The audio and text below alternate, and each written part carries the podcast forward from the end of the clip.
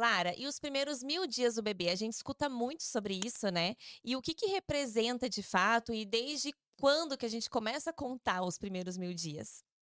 Então, é bem por isso que eu te falei que na consulta de pré-natal, logo no primeiro beta positivo, nos primeiros exames ali de, de descobrir que está grávida, tem que estar tá em acompanhamento com o pediatra, porque já existe um bebê e já existe esse período que é um período ali extremamente importante, onde a gente está fazendo vários tipos de modulação, modulação metabólica, em que eu tenho uma janela de oportunidades, né, para várias coisas. A gente fala janela de oportunidades para a questão de, de aprendizados, de desenvolvimento. É um momento único na vida de um ser humano, então, é, desde a concepção, a parte de vida intrauterina é extremamente importante, é uma visão que a gente não tem tão, tão ampla Não por aí, mesmo. né? Uhum. Aquilo que acontece no ambiente intrauterino, ele é, repercute muito na vida de, um, de uma criança, de um adulto. A, o ambiente, se ele tá um ambiente dificultoso, se eu tenho alguma intercorrência na gestação, isso vai trazer alguma consequência para a criança. E esse olhar precisa ser integrado, de fato. Então, o pediatra tem que estar tá participando já da, da própria gestação, mesmo as gestações de mais baixo risco, para aconselhar, porque eu tenho que ter um olhar sobre a criança. Então, se tem alguma alteração ali durante a gestação, seja uma diabetes, seja uma pressão alta, que é muito é. comum da gente ver, uhum. isso tem que estar tá sendo orientado da visão pediátrica, porque isso vai trazer vai alguma intercorrência. Uhum. Ali logo ao nascimento, isso muda muito na dinâmica, até Sim. dentro da maternidade, o que pode acontecer com a mãe, com o bebê. Tudo isso tem que estar tá bem alinhadinho, né? Isso é bem importante, porque a visão do bebê antes de existir o bebê palpável, mas o bebê tá ali. É. O bebê já tá da então, barriga Então, os primeiros mil dias, eles vão de, desde a concepção até... Até dois anos, dois, dois anos, anos, e um mês, dois meses, mais ou menos, né? Os primeiros mil dias de vida vão desde o momento do beta positivo. Fez, tem o momento da concepção, já conta como uma criança, necessidade de uma visão para a criança também. Isso é tão importante porque depois vem outras questões, né? O bebê ele está sendo nutrido dentro da barriga.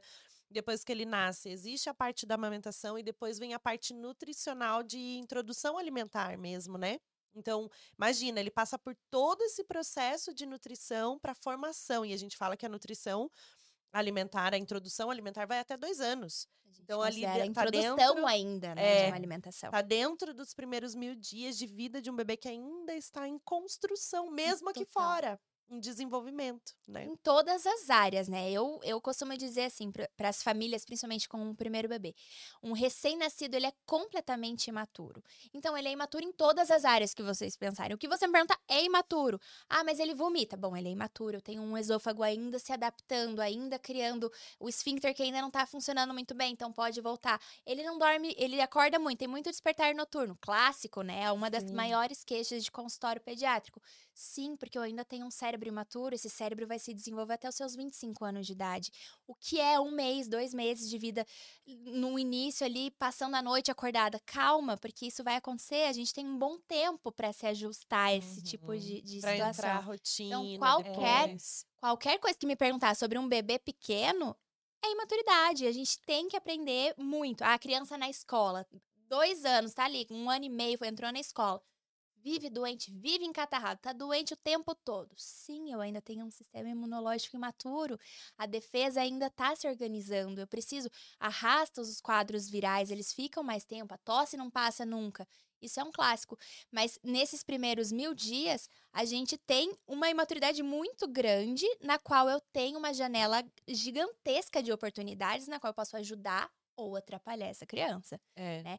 Se não tá ajudando, tá atrapalhando. Basicamente, essa é a regra. É que a gente não tem paciência, né, como mãe, de olhar para aquela criança em desenvolvimento e falar assim: tá tudo certo, porque o corpo dela ainda está. Mesmo nesse processo, né, de viral, por exemplo, nesse quadro viral que vai pegar vários tipos de vírus na escola, faz parte da maturação do desenvolvimento dela. Né? Isso é que nem a gente fala vitamina S, é S de sujeira mesmo, entendeu? É S de sujeira. Porque a criança ela vai se arrastar, ela vai colocar a mão na boca, ela tem a fase oral. Então, todas essas fases, a criança está nesse processo de maturação. Então, a gente olha aquilo e fala: ai meu Deus, tá com febre de novo, tá doente de novo, tá isso de novo. Claro, a gente não tá banalizando um quadro, né, de uns sintomas que a gente precisa realmente ir num pediatra. Né? A gente está falando aqui de observação. Então é, é, um, é bem extenso, bem, é um campo totalmente diferente. A gente tem que olhar o bebê em processo de desenvolvimento e observar, não negligenciar. Né? Mas é tudo baseado no conhecimento, né? Então, por isso É, que é na tão segurança. na segurança. Então, é tão importante essa instrução, É. né? Exatamente. Então, Mas é entender que é, o bebê, a criança, por si só, ela não é um adulto pequeno. E nunca vai ser. É. E não tem essa perspectiva. Sim. Porque a gente acaba colocando. Eu, eu tenho um olhar de que a criança tem que ser igual a um adulto. Então, o comportamento dela perante a sociedade tem que ser o de um adulto. é. Mas eu espero que a criança fique parada e fique bonitinha e não queira correr, brincar, subir nos móveis e. e- porque ela não é um mini adulto. sim. Nem a proporção expectativas, corpórea, né? é, imagina a parte de, de desenvolvimento emocional, cognitivo, a gente tá ensinando, tô nessa janela. Então não dá para enxergar como um mini adulto, porque crianças são crianças.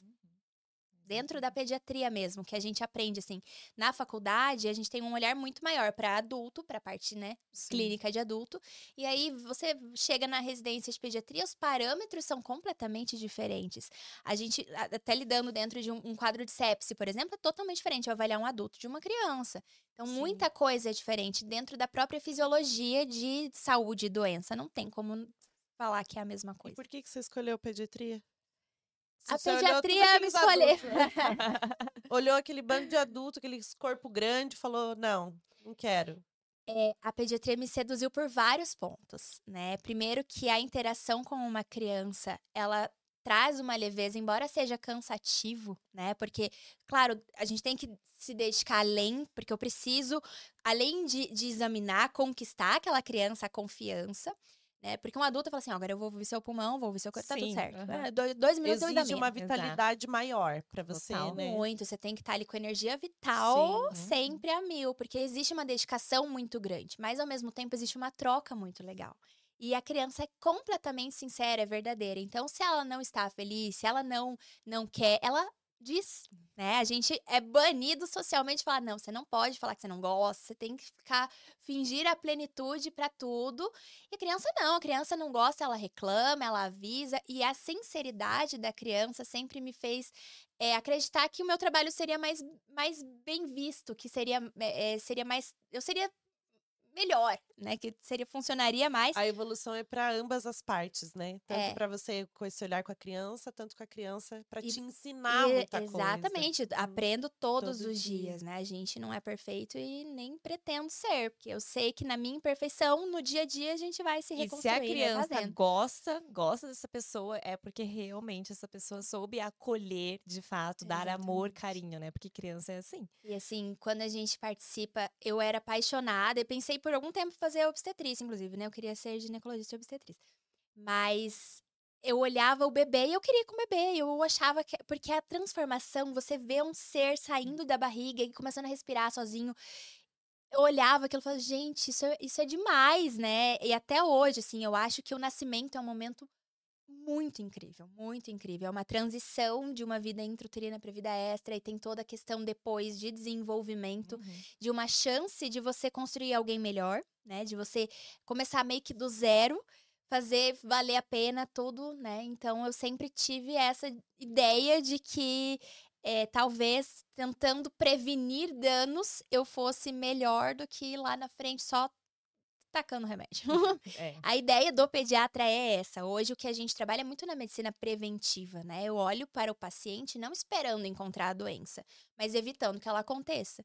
E o pediatra começa nessa. Então a gente reclama, briga, fala um monte sobre introdução alimentar, sobre esses todos os vícios, o que a gente pode minimizar, sobre a importância da interação com a natureza, com a sujeira, da vida que é importante para essa criança, dessas vida, trocas né? de ter Da vida. Exatamente. Porque eu tô prevenindo, tô melhorando o trabalho do cardiologista lá na frente. A É ideia é diminuir o trabalho da galera, é facilitar.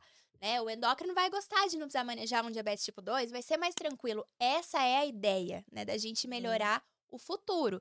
Só que para eu conseguir isso, eu preciso construir sem ter doença. E ainda é muito difícil lidar com isso, né? Eu, eu lidar com a normalidade, ah, mas não tem nada. Que Uhum. acontece muito, a visão é, a criança tá ali bonitinha, não tem nada. Eu, ela come um monte de doce e não tá tendo nada, ela não tá desenvolvendo. Como é que eu vou mostrar que aquilo lá no futuro É. vai trazer repercussão? Trabalho É.